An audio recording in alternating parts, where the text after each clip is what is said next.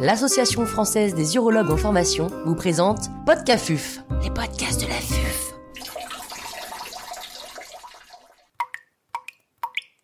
La néphrectomie partielle. Docteur Christophe Vassen, chirurgien urologue à l'hôpital Pitié-Salpêtrière à Paris, nous fait part de son expertise. L'intervenant n'a pas reçu de financement.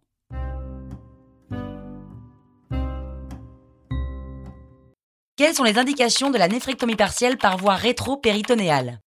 On a deux voies d'abord pour réaliser une néphrectomie partielle euh, au robot, c'est soit la voie transpéritonéale ou la voie rétropéritonéale. La voie transpéritonéale a le grand avantage d'avoir des repères anatomiques qui sont faciles, en plus euh, que l'on connaît bien. La voie rétropéritonéale a comme principal avantage de donner un accès assez direct sur toutes les tumeurs qui sont euh, postérieures du rein et permet de finalement avoir un abord qui est très différent et qui permet d'avoir certaines indications comme les tumeurs postérieures, mais également euh, les patients qui par exemple ont des antécédents qui sont assez euh, lourds euh, d'un point de vue chirurgie abdominale avec des cicatrices abdominales qui euh, font que euh, la voie transpéritonéale nous paraît un petit peu hostile. Donc dans le service, on a à peu près, on va dire 30 à 40% des tumeurs qui finalement seront abordées par voie rétropéritonéale.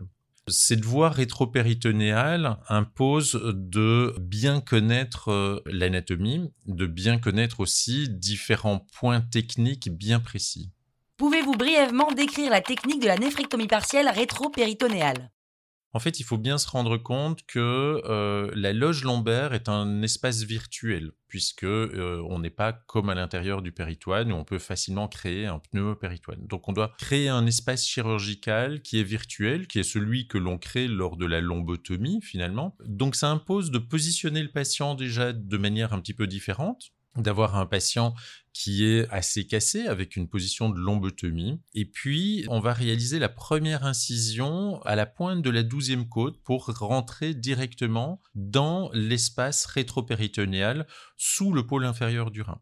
Une fois qu'on a fait ça, grâce à un ballon de dilatation, on va pouvoir créer virtuellement donc cette, euh, cette, loge, euh, cet espace chirurgical. Et une fois qu'on a pu, grâce à ce ballon de, de dilatation, créer cet espace, on va introduire le premier trocar et l'insuffler avec du CO2. Donc une fois qu'on a euh, ceci, on va placer euh, les quatre trocars à peu près sur la même ligne, partant de la ligne euh, latéro-vertébrale hein, jusqu'à la ligne axillaire antérieure. Le premier trocar va être le trocar le plus postérieur et grâce à une pince fenêtrée, on va repousser progressivement le péritoine ce qui va nous permettre de placer deux trocars en plus pour le robot très antérieur et un trocar airseal pour l'assistant. C'est important de bien positionner les trocars parce que c'est pas un espace qui est très très grand et on va devoir l'agrandir au fur et à mesure de la chirurgie, ce qui va nous donner finalement euh, de plus en plus euh, euh, d'espace. J'aime bien utiliser les quatre bras du robot, même si on a un espace qui est assez euh, restreint, simplement parce que ça va nous permettre euh, d'avoir une bonne exposition et notamment un bras, le quatrième bras, le bras assistant, qui va nous permettre de soulever le rein et de pouvoir venir disséquer la face postérieure du rein. Une fois qu'on a positionné les trocars et le robot, ça sera important d'essayer de bien repérer des repères anatomiques qui, de nouveau, ne sont pas aussi clairs que par voie transpéritonéale. Ces repères anatomiques seront le muscle psoas et le gérota, par exemple. Une fois qu'on a repéré le muscle psoas, on va ouvrir le gérota et on va là, du côté gauche, euh, trouver plutôt la horte et du côté droit, on va repérer assez facilement la veine cave. Le quatrième bras, donc le bras qui va être le plus antérieur, va nous euh, aider à soulever le rein et à venir tendre les vaisseaux et euh, on va retrouver l'artère de manière très rapide puisque l'artère est postérieure et donc on va pouvoir euh, disséquer l'artère de manière très rapide. C'est un des énormes avantages notamment de la voie rétropéritonéale, c'est d'avoir un accès sur l'artère qui est particulièrement rapide. Une fois qu'on a contrôlé l'artère, qu'on l'a mise sur l'ac, mais on va pouvoir dégraisser à ce moment-là la face postérieure du rein, repérer la tumeur, et on va finalement faire la même intervention que par voie transpéritonéale. Là, il n'y a plus de, de, vraie différence.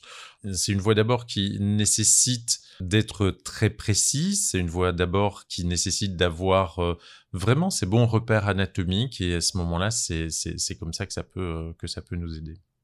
Avez-vous des trucs et astuces pour faciliter la réalisation de cette intervention? Les trucs et astuces, c'est une bonne connaissance de l'anatomie. C'est de voir aussi différentes interventions qui ont été réalisées, bien réalisées, afin de euh, d'avoir dans sa tête ces différents repères anatomiques, le muscle psoas, la veine cave, la horte, l'urtère, euh, etc.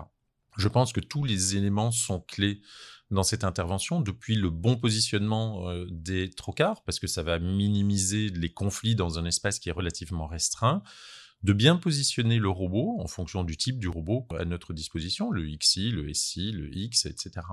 Donc il y a quelques petits points techniques qui sont, euh, qui sont importants en fonction euh, euh, du type de robot. Et puis après, il faut se rendre compte qu'on ne peut pas faire de mouvements aussi brusques que par, par voie transpéritonéale. On a tout intérêt à faire des mouvements qui sont finalement très précis, assez lents, et en bougeant notamment l'optique et les bras du robot en même temps pour toujours avoir un champ de vision restreint et euh, toujours avoir les instruments dans son champ de vision pour minimiser les conflits. Euh, ce qui aide énormément pour la voie rétropéritonéale, c'est notamment l'utilisation d'Ersil, qui est un système d'insufflation à trois voies qui permet d'avoir un espace euh, d'insufflation, un rétropéritoine qui est tout à fait stable, avec une pression stable, que l'on aspire ou que l'on n'aspire pas, on n'a pas de fumée, on a toujours un champ de vision qui est tout à fait, euh, tout à fait clean. Et ça, je pense que c'est vraiment un des points clés pour, euh, pour cette intervention. Ça facilite énormément les choses.